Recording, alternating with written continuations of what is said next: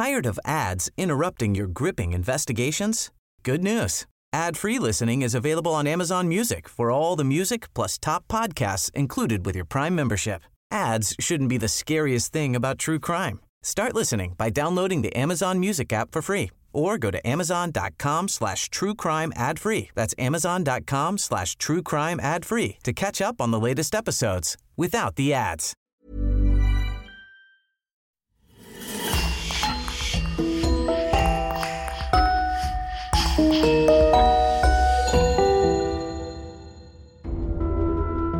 Bonjour et bienvenue à tous pour une nouvelle affaire criminelle. Avant de vous raconter l'histoire du jour, nous avons une grande nouvelle aujourd'hui. Vous pouvez désormais vous abonner sur lecoinducrime.com et écouter nos podcasts inédits pour seulement 1 euro le premier mois. Oui, vous avez bien entendu. Notre abonnement le plus populaire est désormais à 1 euro seulement le premier mois. Vous aurez en plus accès à l'intégralité de nos podcasts précédents. Abonnez-vous pour écouter notre podcast secret du mois de novembre sur le tueur du zodiaque et profitez de tous les autres que vous n'avez pas encore écoutés. Permettez-nous aussi de remercier Marine Bonnemeur qui sponsorise le podcast sur lecoinducrime.com. Et on commence. Quand la famille Turpin, composée du père David, de la mère Louise et de 13 enfants, quitte sa Virginie natale pour s'installer en Californie, tout porte à croire qu'ils ont une vie idyllique. Une jolie maison, le confort matériel, une harmonie apparente, une bonne insertion dans la communauté. Pourtant, quand la police californienne reçoit un matin l'appel en détresse de l'aîné des enfants, tout bascule. Derrière les murs de la maison sévit en réalité l'horreur totale, celle que personne n'aurait un jour soupçonnée. Qui étaient donc David et Louis Turpin Ce couple si harmonieux et d'une religiosité presque dévote. Dans quelles circonstances ces parents d'une famille nombreuse sont-ils devenus de sadiques tortionnaires? C'est ce que je vous propose de découvrir avec moi dans notre affaire d'aujourd'hui intitulée La maison de l'horreur de la famille Turpin.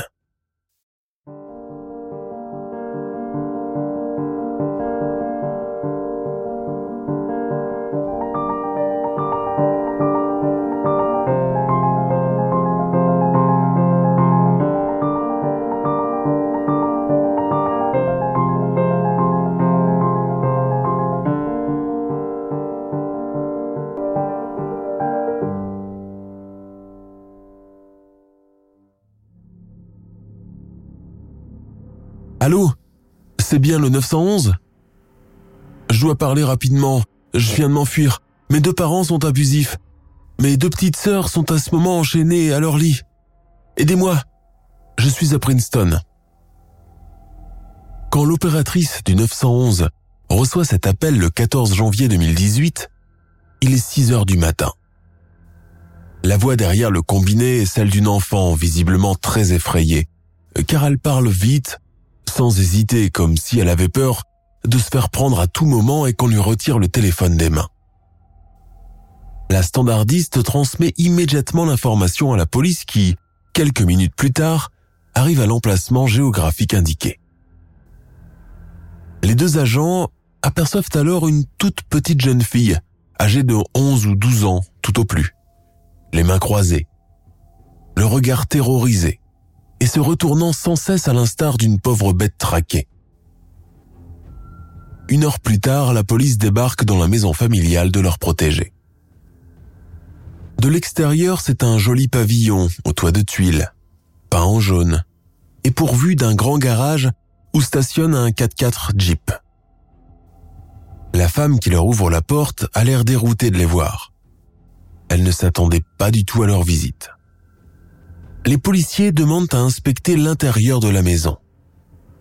Elle ne s'y oppose pas et, sans dire un mot, elle les introduit dans la cuisine. Pendant ce temps, la fille reste à l'abri dans la voiture de police et est recouverte d'un drap. La première chose qui surprend les deux policiers est d'abord l'odeur, âcre, nauséabonde, à peine supportable, qui règne dans cette maison. Tonnes, la femme qui les a accueillis reste debout face à eux, ne sachant s'il faut faire un pas en avant ou un en arrière. Les mains jointes derrière le dos, elle regarde ses pieds. Mais les deux policiers ne sont pas au bout de leur surprise, car dès qu'ils quittent la cuisine, ils se retrouvent littéralement au beau milieu d'immondices. À partir du hall, tout est enseveli sous des sacs poubelles de toute taille. Partout des cartons, des boîtes de conserve vides, des papiers gras ou à sécher moutarde et ketchup. Partout aussi des cafards qui traversent allègrement les murs en creusant des tunnels dans le papier peint. Il est clair que l'apparence volontiers au standing de l'extérieur de la maison n'a rien à voir avec l'intérieur, qui ressemble plus à un squat. La femme se propose de les aider en se frayant un chemin au milieu de la décharge qu'elle a l'habitude de traverser chaque jour. Elle est bientôt rejointe par un homme aux cheveux gris, vêtu d'un t-shirt miteux. La police demande à voir les chambres, mari et femme ne s'y opposent pas. L'homme s'empare d'un trousseau de clés et leur fait signe de le suivre. Tout ce que leur a raconté la jeune fille commence à se matérialiser devant leurs yeux. Les policiers font un mouvement de recul plus d'une fois, luttant contre le besoin instinctif de rebrousser chemin et le devoir qui est le leur. Le lendemain, la nation tout entière découvre ces mêmes images, cette même maison, ce pavillon californien d'un quartier bourgeois, ce tas d'ordures qui arrive jusqu'au plafond.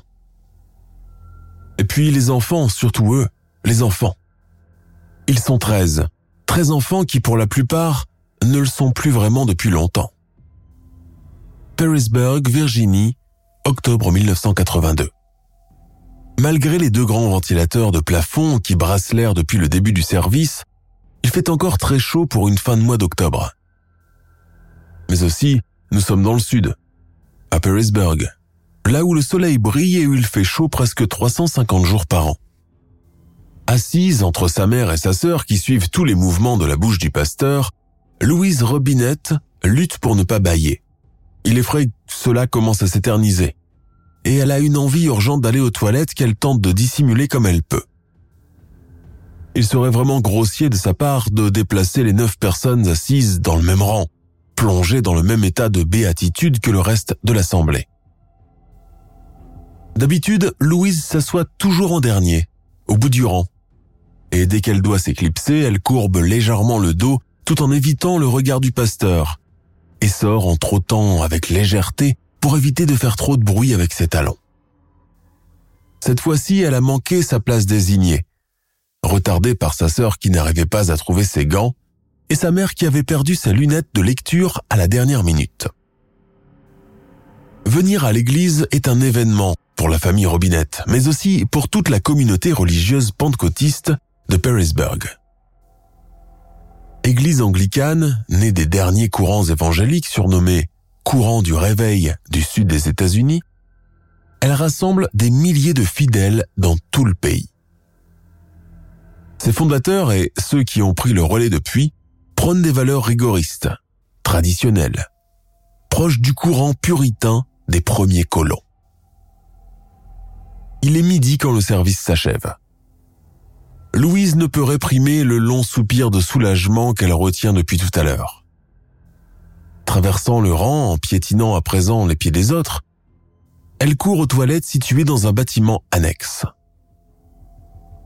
À son retour, elle trouve sa mère en grande conversation avec la responsable du cercle de Bridge, chez qui les femmes de la communauté se réunissent mensuellement pour s'adonner à ce vice non prohibé par les Écritures et le pasteur Joshua Keane.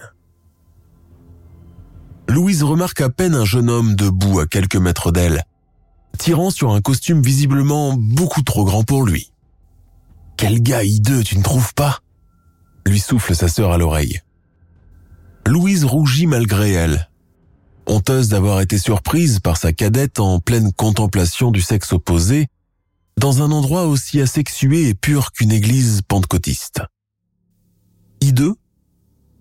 Peut-être bien, avec son visage pâle couvert de plaies d'acné, ses grosses lunettes en plastique, sa frange de cheveux blonds, son gilet ringard tricoté main de ce jaune moutarde si cher au grand-père vétéran qu'elle croise chaque jour à l'épicerie.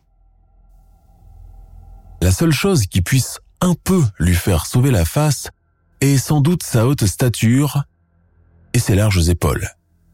Il dépasse d'ailleurs d'une bonne tête tous les garçons et les hommes de l'Assemblée. Conscient d'être regardé par quelqu'un, le jeune homme croise involontairement le regard de Louise et cela provoque chez lui un grand bouleversement, au point que ses boutons d'acné en deviennent rouges vifs. Les dimanches suivants, Louise croise encore le timide inconnu. Elle ne sait pas pourquoi, mais à présent, elle commence à s'éterniser un peu plus devant le miroir. Prendre le temps de choisir telle ou telle robe qui irait bien avec telle ou telle paire de chaussures. Pendant que sa mère s'impatiente, ainsi que le couple de voisins qui les emmènent en voiture jusqu'à l'église. Ce petit manège continue encore un mois, ni l'un ni l'autre n'ayant assez d'aplomb pour briser la glace et faire le premier pas. C'est en sortant du service un dimanche que Louise trouve un message laissé à l'endroit où était assis le garçon. Je m'appelle David Turpin, enchanté. Tu veux sortir avec moi? Un rendez-vous, au début des années 80, possède la candeur d'un goûter d'anniversaire, et quand on vit dans une localité rurale, il n'est pas rare que votre rendez-vous galant soit déjà le sujet de discussion de tous les voisins qu'ils savent probablement bien avant vous. Assis depuis une vingtaine de minutes devant leur consommation sans alcool, Louise et David ne prononcent pas un mot, ne font pas un geste. Elle a toujours entendu dire par les autres femmes que c'est à l'homme de commencer la discussion, de faire un gentil compliment, jamais ça lasse, à la jeune fille de payer les consommations. Pas trop cher, car l'église pentecôtiste n'aime pas la prodigalité. Et surtout, la raccompagner chez elle sans chercher à aller plus loin, ni de demander quoi que ce soit d'autre. En bref, ceci est le mode d'emploi séduction de toute la jeunesse des deux sexes. Le but étant d'arriver au résultat final, qui est le mariage sans que la fille tombe enceinte avant et ne fasse scandale. Louise Anne Robinette est née en 1969 à Perrysburg dans l'État de Virginie. Elle est l'aînée de quatre enfants, deux sœurs, Elisabeth et Teresa, et un petit frère, William dit Billy. Le père de Louise quitte le foyer familial très tôt et la petite fille est élevée par sa mère et sa grand-mère. La religion tient une place prépondérante chez les robinettes qui suivent le courant pentecôtiste. La famille de Louise appartient à la classe moyenne et habite une jolie maison. La maman ne travaille pas et s'occupe des enfants, soutenue matériellement par ses parents riches depuis le départ de son mari. Tout semble bien aller jusqu'au décès de la grand-mère. Aussitôt après les obsèques, la mère de Louise ramène son père resté veuf et l'héberge chez eux c'est à partir de là que les choses vont vraiment se dégrader. Entre l'âge de 9 à 13 ans, Louise mais aussi ses petites sœurs et une autre cousine sont continuellement violées par leur aïeul. La maman, qui a trouvé un emploi de secrétaire, est souvent absente de la maison. À son retour, elle ne remarque pas, ou du moins fait semblant de ne pas remarquer, le désarroi de ses deux filles qui, probablement menacées par le grand-père, n'osent rien dévoiler. Après sa rencontre avec David Turpin, Louise Robinette fuit le domicile familial et surtout son grand-père incestueux. Elle a alors 16 ans. Il se marie rapidement et s'installe durant les deux premières années chez les parents de David. David Turpin, lui, est né le 17 octobre 1961. Sa famille est riche, issue d'une longue lignée d'esclavagistes qui ont fait fortune dans le négoce de coton et de tabac. Brillant étudiant en ingénierie, le jeune homme est ce qu'on peut définir aujourd'hui comme un geek, un intello. Portrait vivant du cliché américain du garçon godiche avec de l'acné sur le visage, un appareil dentaire et de grosses lunettes, toujours premier de sa classe. Il est d'ailleurs co-capitaine du club d'échecs de son université et membre de la chorale religieuse A Cappella Choir. En le voyant pour la première fois, la mère de Louise dira de lui à sa fille Tu n'as sûrement pas choisi le plus beau, mais sûrement pas le plus pauvre. le couple Turpin est très amoureux. En 1979, David obtient son diplôme d'ingénieur de la prestigieuse Princeton University. Il est embauché dans une importante firme nucléaire. Ses rentrées d'argent lui permettent de faire l'acquisition d'une jolie maison pour y installer son épouse adorée. Le projet d'avoir un enfant commence à revenir régulièrement dans leurs discussions. Tout comme Louise, David est un fervent pratiquant. Il est important que sa femme reste à la maison et s'occupe des tâches ménagères. Il veut surtout avoir beaucoup d'enfants, car pour lui, un pentecôtiste digne de ce nom ne peut être bon pratiquant s'il n'est pas père d'une très nombreuse progéniture. Louise va le combler à ce niveau. En l'espace de 15 ans de mariage, elle lui donne 8 enfants. La contraception n'étant pas à l'ordre du jour, elle a cinq autres enfants les années suivantes. À présent, à la tête de la famille nombreuse dont il a toujours rêvé, David est un papa et un mari comblé. La firme dans laquelle travaille David l'envoie au Texas à la fin des années 90. Toute la famille s'installe dans un grand pavillon de la banlieue riche de Dallas. Le voisinage est en admiration devant cette maman tirant sans cesse une poussette avec des sacs de shopping, suivie par trois ou quatre autres enfants, habillés pareillement. Les enfants Turpin sont d'ailleurs le façonnement parfait des croyances religieuses de leurs parents. Si Louise est une maman indulgente, peu portée sur les punitions, David lui fait régner une discipline de fer quasi militaire dans son foyer. Ses enfants sont élevés à la baguette et lui doivent obéissance pour tout. Louise n'a pas voix au chapitre là-dessus. Les treize frères et sœurs, dix filles et trois garçons, sont toujours habillés et coiffés de la même façon. Les filles en robe à carreaux de la même couleur, cheveux longs relâchés et bien peignés, et les garçons en costume noir sobre, comme des petits hommes miniatures. On ne sait pas vraiment pourquoi le couple Turpin a établi cette règle vestimentaire. Est-ce par souci d'économie, par devoir religieux ou pour toute autre raison? Néanmoins, on pourrait penser que c'est une façon de gommer toute tendance vestimentaire extravagante qui pourrait se manifester pendant l'adolescence. Mis à part l'uniformité de la tenue qui va de pair avec l'éducation stricte qu'ils reçoivent, les enfants Turpin n'ont pas d'amis à l'extérieur, ne reçoivent jamais personne à la maison et surtout ne sortent presque jamais.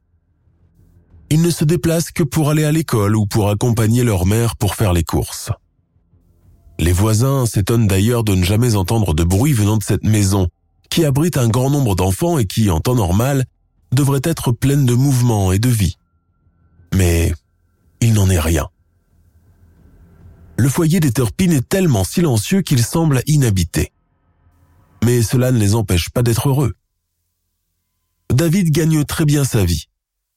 Il peut d'ailleurs se permettre d'emmener toute sa tribu en voyage à l'autre bout du pays. Chaque Noël, la famille au grand complet visite Disneyland ou Las Vegas, résidant à cette occasion dans les meilleurs hôtels.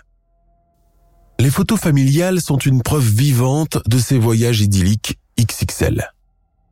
Entourés de leurs 13 filles et garçons, Louise et David posent volontiers devant l'objectif, bras dessus, bras dessous, devant le château de la Belle au Bois dormant, à Disneyland, ou encore dans les gradins des delphinariums en Floride.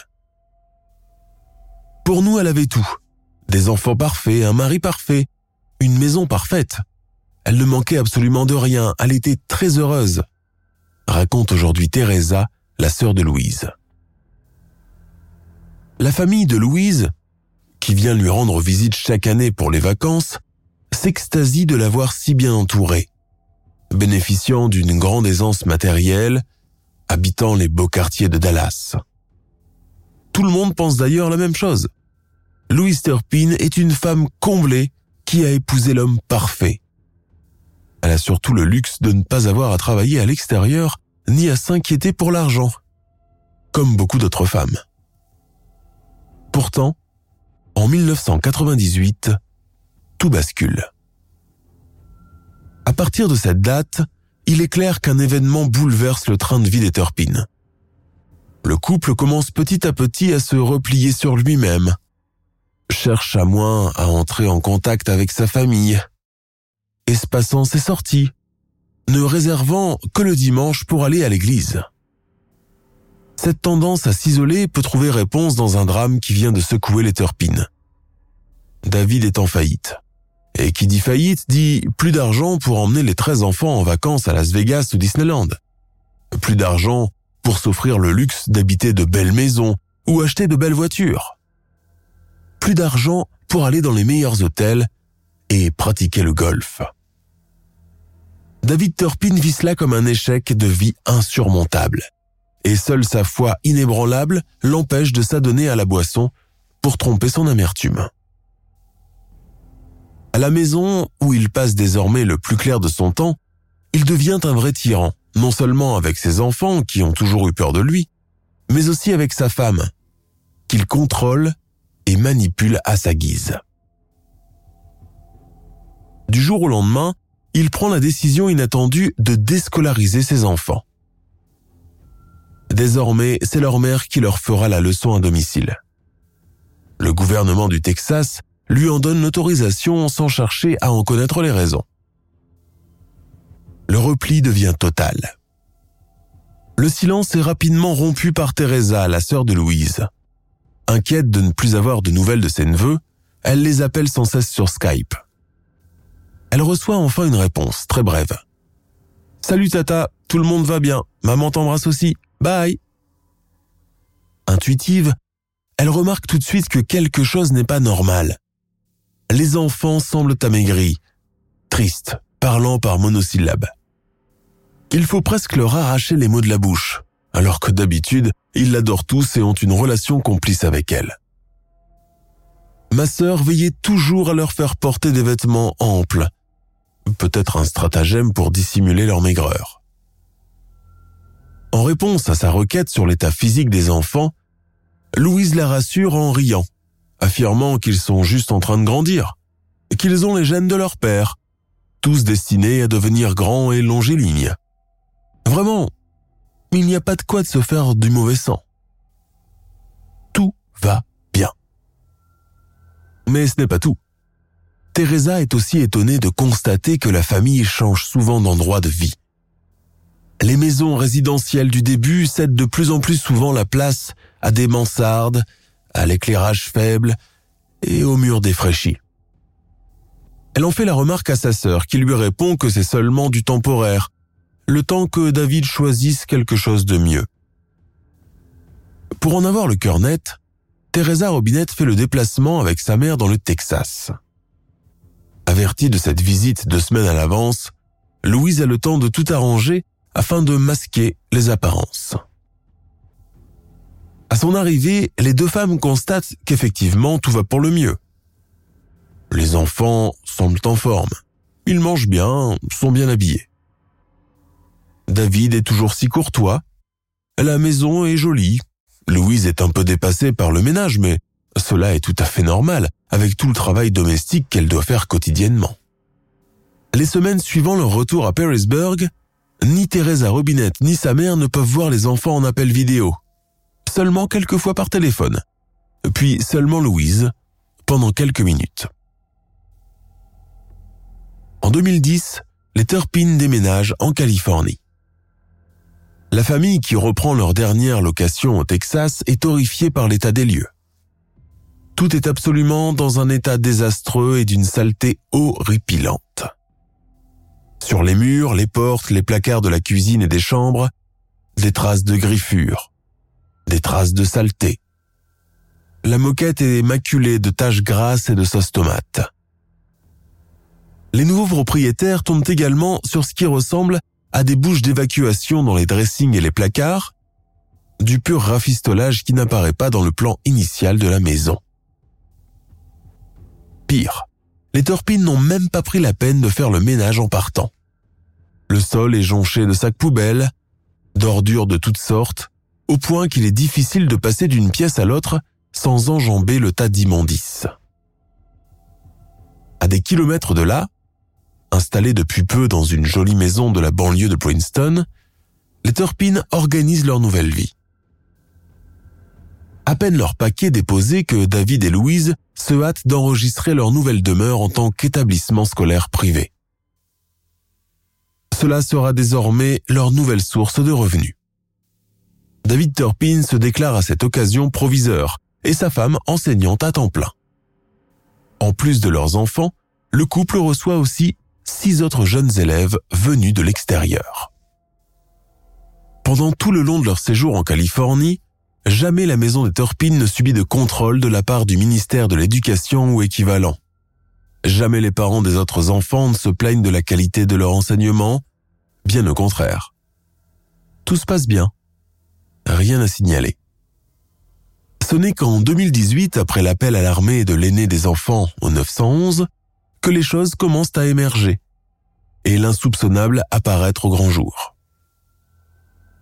Louise et David, des parents attentionnés, aimants, stricts mais proches de leurs enfants, il n'en est rien.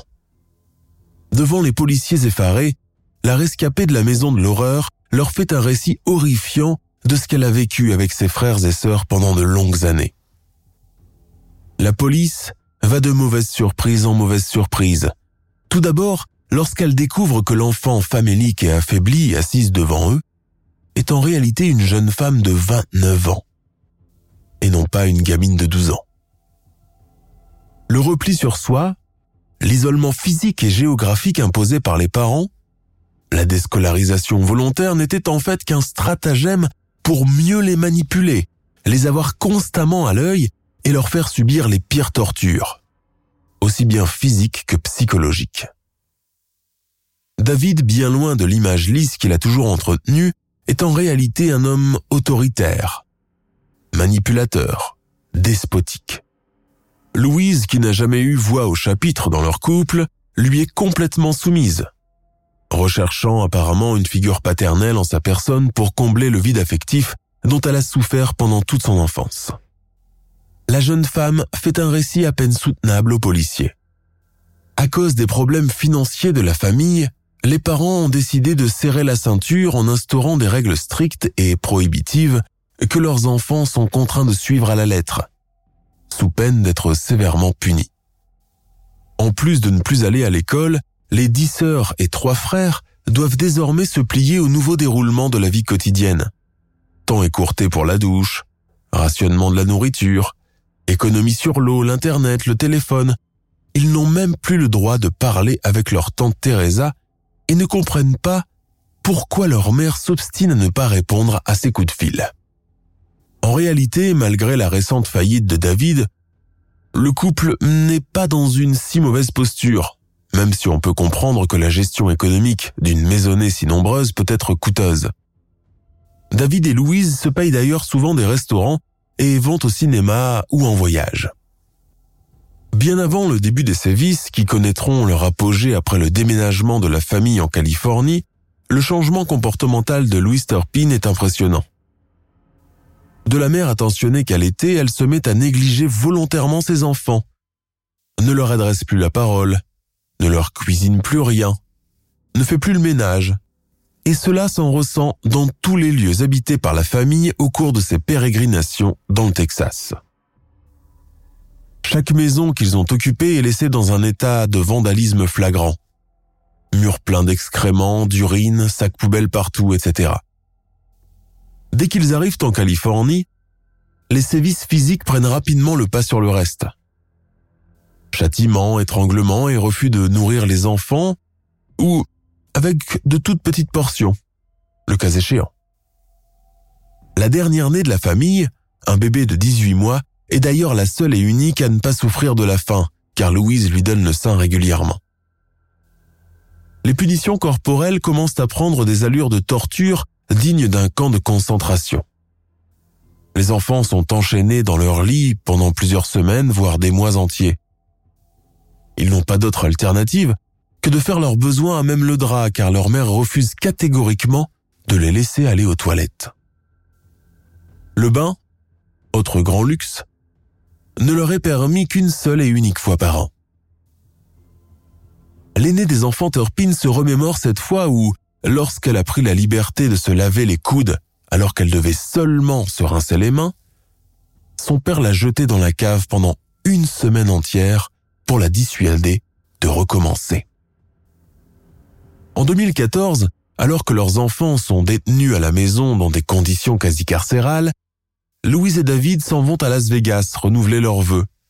Une sorte de voyage de noces commémoratif où leur hypocrisie et leur caractère schizophrène touchent son apogée. Vêtue d'une robe de mariée blanche dernier cri, Louise s'avance vers l'estrade, escortée par un sosie d'Elvis Presley, avant d'embrasser David lui aussi sur son 31.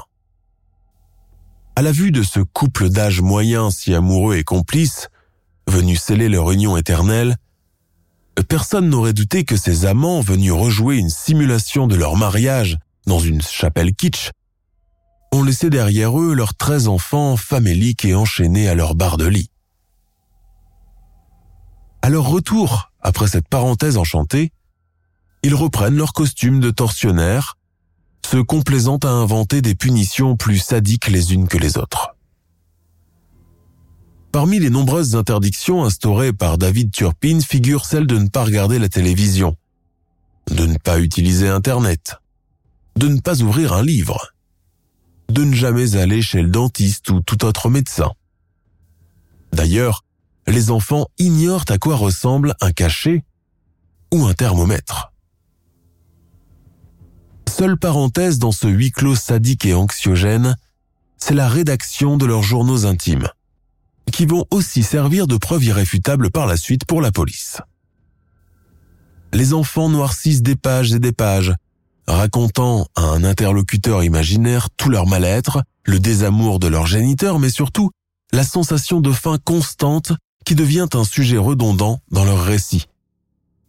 Au point que la plupart se mettent à dessiner les aliments qu'ils fantasment de manger un jour. En parlant de nourriture justement, David et Louise poussent le sadisme jusqu'à acheter des gâteaux et des friandises, les déposer sur le comptoir et dire aux enfants de rester à les regarder avec ordre formel de ne pas y toucher. Imaginez la frustration et le désarroi des enfants affamés devant le spectacle alléchant d'une tarte aux pommes ou de brownies au chocolat et aux noix de pécan.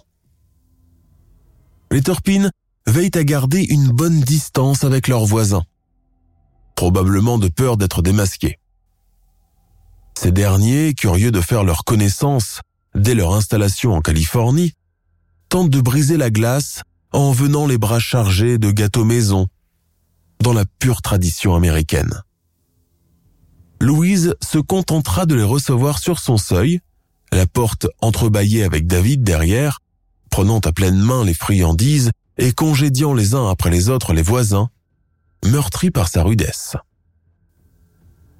Cette vie autarcique et ce mystère que les Turpines laissent involontairement planer contribuent à alimenter l'imaginaire du voisinage qui s'étonne de ne voir jamais apparaître l'un des enfants, euh, même pas aux fenêtres. Pourtant, personne n'a l'idée d'appeler un jour les services sociaux ou la police. Tout simplement pour ces habitants de quartiers résidentiels, les Turpines, au vu de leur attitude craintive et dissimulée, doivent sûrement être une de ces familles d'illuminés mormons. Leur comportement associable est certainement dicté par leur foi, bougeant en clan et vivant à la manière des sectes. Fait plus effarant encore, et comme il sera découvert par la suite, aucun des enfants ne porte de prénom à proprement parler. D'ailleurs, ni Louise ni David ne les appellent par un patronyme. Depuis longtemps, ils se sont habitués à être désignés par le biais d'un numéro cousu sur leurs vêtements et correspondant à leur ordre d'arrivée dans la fratrie. Ce numéro est accompagné par le mot thing, qui veut dire littéralement chose. Et cela donne chronologiquement chose 1, chose 2, chose 3, etc. Glaçant. Au milieu de ce chaos d'une rare perversité, il y a les enfants qui grandissent sans rien connaître de la vie extérieure, sans espoir de se faire des amis de leur âge. Les six élèves inscrits dans l'école à domicile de leurs parents n'ont pas le droit de les voir ou de leur parler, car selon David, cela ne peut que les pervertir. Pendant leurs règles, les filles n'ont pas accès aux protections périodiques. Et Louise ne prend même pas la peine de leur expliquer ce phénomène naturel, se contentant de leur dire que quelque chose saigne de l'intérieur et que cela finira par passer. C'est ainsi que les aînés, toutes proches de la trentaine, ont conservé de l'enfance l'ignorance de tout ce qui se rapporte à la vie affective et à l'autre sexe. Leurs frères ne sont pas mieux lotis, passant de la puberté à l'âge adulte, attachés à leur lit dans un état quasi végétatif. Enchaînés en position allongée pendant une bonne partie de leur vie, beaucoup perdent l'usage de leurs mouvements, voire de leur capacité cognitive, tombant peu à peu dans une sorte d'impotence précoce. Pourtant, dans cette isolation cruelle qui leur est imposée par leurs tortionnaires, tous ont néanmoins conscience qu'il existe un autre monde au-delà des murs de leur chambre. Ils ont des bribes de souvenirs de leur vie d'avant en Virginie, puis au Texas, des vacances à Disneyland, celles à Las Vegas de papa et maman quand ils étaient encore gentils et normaux. Il doit bien y avoir un moyen d'échapper à cette prison. La nuit, dans leur lit, les frères et sœurs échangent à voix très basse pour ne pas être entendus. Ils évoquent leur envie de partir, leur envie pressante de manger, leur envie de revoir la tante Teresa. Oui, mais comment sortir d'ici quand on est enchaîné 24 heures sur 24, 7 jours sur 7 Sans compter que la plupart ne savent même plus comment marcher correctement. Pendant deux ans, les trois aînés de la fratrie planifient leur évasion avec le désespoir des prisonniers. Celui-là même de voir leur plan échouer au moindre faux pas, à la moindre petite erreur. Le désir de revoir le monde extérieur est la seule lueur d'espoir qui leur reste. De toute façon, j'étais à moitié morte en m'enfuyant de la maison. Si mon plan avait échoué, je serais morte sans regretter d'avoir au moins essayé, raconte l'aîné des enfants. Et puis arrive ce beau jour du 14 janvier 2018. Louise est occupée avec le bébé et ne fait pas attention au reste de la maisonnée. Profitant de ce moment de distraction, l'aîné de 29 ans réussit à voler l'un des portables des parents, saute par la fenêtre de la chambre et appelle le 911, le numéro d'urgence qu'elle a retenu depuis son enfance. Apparemment, L'un de ses frères a tenté de la suivre, mais il a eu peur à la dernière minute et a rebroussé chemin. Cet acte héroïque et désespéré marque la fin du calvaire de la fratrie Turpin et la découverte de la mise en scène glauque instaurée par leurs parents pendant des années. La maison est mise sous mandat de perquisition. Pendant des jours, les policiers emportent des sacs remplis de pièces à conviction notamment les matelas, les clés, les cadenas. Elle découvre au cours de ses pérégrinations l'antre de l'horreur dans ce pavillon de banlieue aisée où, dans l'ignorance générale, les frères et sœurs sont restés détenus au bon vouloir de leurs tortionnaires de parents. La maison est une véritable décharge, au point que le couple tortionnaire doit aider les policiers à se frayer un chemin au milieu des immondices et ouvrir les cadenas des placards où les enfants sont séquestrés et la police passe d'une scène d'horreur à une autre, découvrant à chaque fois un petit corps squelettique aux yeux hagards, replié sur lui-même, allongé sur un matelas immonde ou caché dans une armoire sombre, avec juste une petite ouverture dans la porte pour pouvoir respirer. Au terme de ces fouilles, Louise et David Turpin sont mis en état d'arrestation sans manifester aucune résistance. Leurs enfants et victimes sont tous dans un état physique désastreux, n'ayant que la peau sur les os. Certains n'ont même plus de dents à cause de nombreuses carences alimentaires et la plupart sont incapables de parler. L'équipe de secours ainsi que les ambulances envoyées sur place évacuent des cadavres vivants sur des brancards. Leur vision marque pendant longtemps le corps médical chargé de faire leur suivi. Sur les 13 enfants Turpin, 6 sont déjà majeurs mais la police, en les découvrant pour la première fois, pense qu'il s'agit d'enfants ou de jeunes adolescents. La fille aînée, qui se fera connaître plus tard sous le nom de Jordan, a 29 ans d'âge réel. Elle pèse moins de 40 kilos, ses muscles sont flasques. Elle dit qu'elle et ses sœurs ont eu des taches de sang dans leurs culottes, pendant de longues années, sans jamais savoir ce que c'était. Les médecins sont choqués de constater le degré d'ignorance dans lequel ces pauvres filles ont été laissées sans que jamais leur mère pense à les éclairer sur le sujet. À l'hôpital de Princeton, sept d'entre eux sont confiés à une unité de soins pédiatriques. Les six autres sont placés dans une autre unité de soins intensifs pour adultes. Ils y subissent une batterie d'analyses médicales.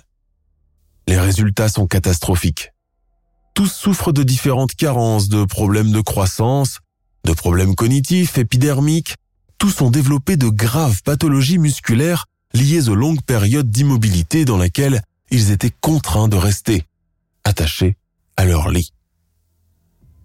Les médecins diagnostiquent aussi des lésions osseuses et cardiaques et de nombreux troubles comportementaux.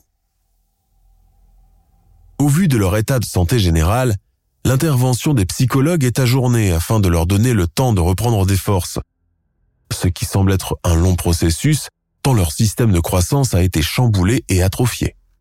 L'attention médiatique commence à se faire ressentir et, le lendemain de leur arrestation, l'Amérique tout entière découvre effarée et pour la première fois le visage des parents diaboliques. Une pauvre ménagère de 49 ans, regard vide et cheveux épars sur les épaules et un homme de 57 ans aux cheveux longs et gris, l'air tout aussi abattu et inoffensif. Mariés depuis 30 ans, fervents pratiquants, ce sont de parfaits monsieur et madame tout le monde. Le typique couple américain lambda de la porte d'à côté. Leur procès, suivi par la nation entière, fait l'effet d'un électrochoc. David et Louise, qui n'ont pas vu leurs enfants depuis leur arrestation, sont carrément avachis sur leur siège, mutique, ouvrant de grands yeux interrogateurs. Leur avocat leur conseille de plaider non coupable pour les 14 chefs d'accusation dont ils font l'objet. Torture, abus, négligence, non-assistance à personne en danger, séquestration volontaire, etc. L'examen médical des enfants confié à la Cour exclut cependant que les enfants ont subi des sévices sexuels, même si, plus tard, l'une des filles avouera avoir subi des attouchements de la part de son père. Sur les 13 enfants Turpin, 4 acceptent d'être présents lors du jugement de leurs parents, mais aucun d'eux ne prend la parole en public. Quelques heures seulement avant le prononcement du verdict, et alors que le juge leur demande s'ils ont quelque chose à ajouter, Louis Turpin en sanglots dit seulement ⁇ Je veux juste dire que je suis désolé pour tout ce que j'ai fait. J'aime mes enfants et je prie tous les jours pour eux. Je les aime plus que l'on puisse imaginer. Son mari n'ajoute rien de plus. Le procès très médiatisé s'achève en 2019. Le tribunal du comté de Riverside en Californie condamne le couple Turpin à la réclusion criminelle à perpétuité, assortie d'une peine de sûreté de 25 ans. Leur avocat ne fait pas appel de cette décision. Il est évident que l'affaire a soulevé une multitude de questionnements dans la société américaine actuelle, notamment le sujet épineux des dérives sectaires et religieuses dans un pays qui, bien que laïque dans sa constitution, ne reste pas moins très religieux dans l'ensemble. En 2020, la famille de Louis Turpin, notamment ses sœurs, ont osé parler pour la première fois depuis l'arrestation de leur sœur en 2018. Selon Elizabeth Flores et Teresa Robinette, Louise était une adepte fanatique des messes noires et sataniques, et plus d'une fois elle a essayé de les persuader de participer à ces réunions d'un genre douteux avec elle. Teresa Robinette pense encore aujourd'hui que cette tragédie a un lien direct avec ce qu'a vécu Louise dans son enfance puis dans sa jeunesse, citant la période où elle a été continuellement violée par leur propre grand-père maternel, dans une omerta totale et sans que personne cherche à le dénoncer. Elle n'excuse néanmoins aucun de ses agissements inhumains envers ses enfants, car rien ne peut légitimer un tel comportement, même quand on est issu d'un foyer dysfonctionnel et qu'on a été abusé pendant toute son enfance. L'affaire fera les choux gras de la presse, laissant libre cours aux rumeurs, comme celle qui veut que le plus jeune enfant de la famille, la petite fille de deux ans, soit en réalité l'enfant biologique de la fille aînée qu'elle aurait eue de son père, sa mère étant apparemment déjà ménopausée avant cette dernière grossesse. Une rumeur qui sera par la suite démentie par la concernée elle-même affirmant que sa mère a bien eu ce bébé à l'âge de 47 ans. L'affaire du couple Turpin n'est malheureusement pas un cas isolé. Le 26 avril 2008, l'Autriche a été secouée par la sordide affaire Fritzl.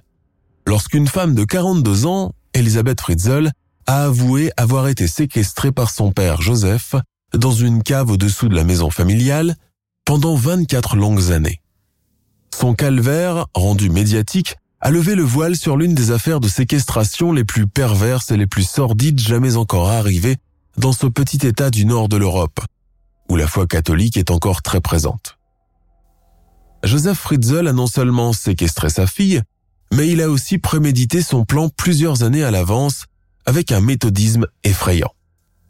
Il avait dessiné lui-même les plans de son cachot, choisissant le moment propice pour la piéger et l'enfermer, et racontant à tout le monde qu'elle avait fugué pour se réfugier dans une secte. Affamée, violée, battue, harcelée psychologiquement, Elisabeth Fritzl a eu sept enfants de son père. Il a suffi que l'un d'eux tombe malade pour que son calvaire prenne fin et que l'affaire éclate au grand jour. Elisabeth Fritzl et ses enfants vivent tous sous anonymat aujourd'hui, à l'abri dans une clinique spécialisée. Leur tortionnaire et père a été condamné à la réclusion à perpétuité le 19 mars 2009. Les deux filles aînées de la fratrie Turpin, invitées d'une émission de la chaîne ABC, ont accepté de raconter sans langue de bois l'horreur qu'elles ont vécue avec leurs autres frères et sœurs. Elles se remémorent avec une grande émotion les premières semaines suivant leur libération.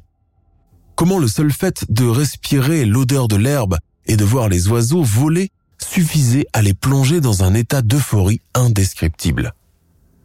Certains journalistes ont cherché à prendre contact avec l'ensemble de la fratrie sans obtenir gain de cause.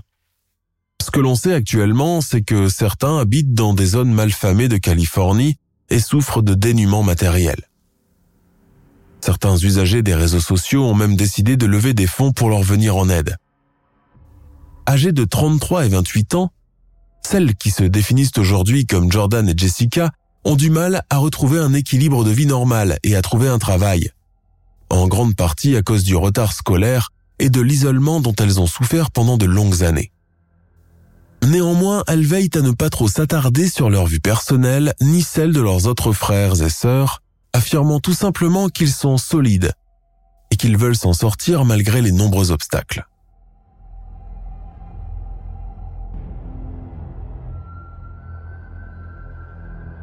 Nous sommes à la fin de notre émission du jour. N'hésitez pas à écouter les autres émissions du podcast et à prendre 5 secondes pour nous laisser un 5 étoiles sur iTunes. C'est vraiment très important pour nous. Vous pouvez aussi vous abonner pour ne pas rater les prochains épisodes et nous suivre sur Facebook pour nous en proposer de nouveaux. Merci et à bientôt.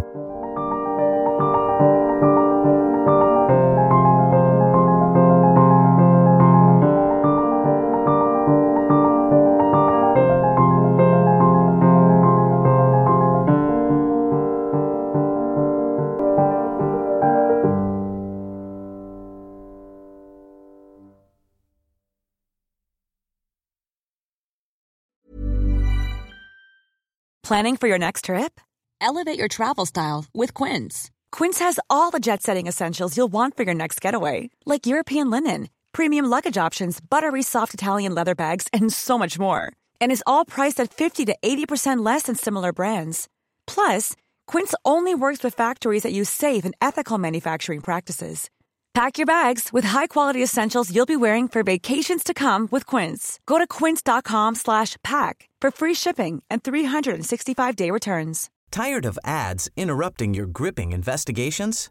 Good news. Ad-free listening is available on Amazon Music for all the music plus top podcasts included with your Prime membership. Ads shouldn't be the scariest thing about true crime. Start listening by downloading the Amazon Music app for free or go to amazon.com slash true crime ad free. That's amazon.com slash true crime ad free to catch up on the latest episodes without the ads.